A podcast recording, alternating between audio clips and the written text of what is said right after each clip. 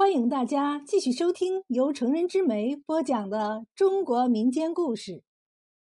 您现在收听的是蒲松龄的传说。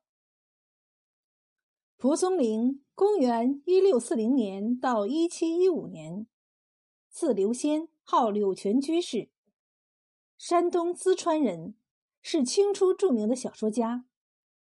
他的代表作《聊斋志异》。是一部深刻反映现代生活的短篇小说集。有一年，蒲松龄从南方回家，他骑驴路过孔子的老家曲阜城西门，见城门前竖着一块龙头玉碑，上面刻着六个大字：“行人到此下马。”这时，只见来到此处的人都纷纷下骑下轿，神态庄严。缓缓步行。蒲松龄抬头往前一看，一片红墙黄瓦，金碧辉煌。原来孔庙到了。他眉头一皱，依旧骑在驴上，扬鞭催驴，昂首而过。行人见蒲松龄这种不顾王法、冒犯圣人的行动，都替他捏着一把汗。守卫在孔庙门前的差役们，听到一阵啪啪的鞭声。抬头一看，这是一个骑驴的人。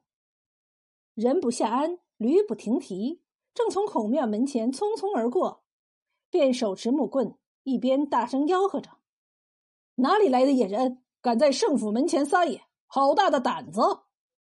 一边追赶过来。蒲松龄毫不理会，继续催驴赶路。差役们追到蒲松龄跟前，见是一个文弱书生，便大声呵斥道。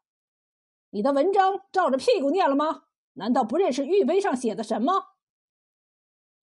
蒲松龄神色泰然，从容答道：“子曰：‘非礼勿言，请诸位不要开口骂人。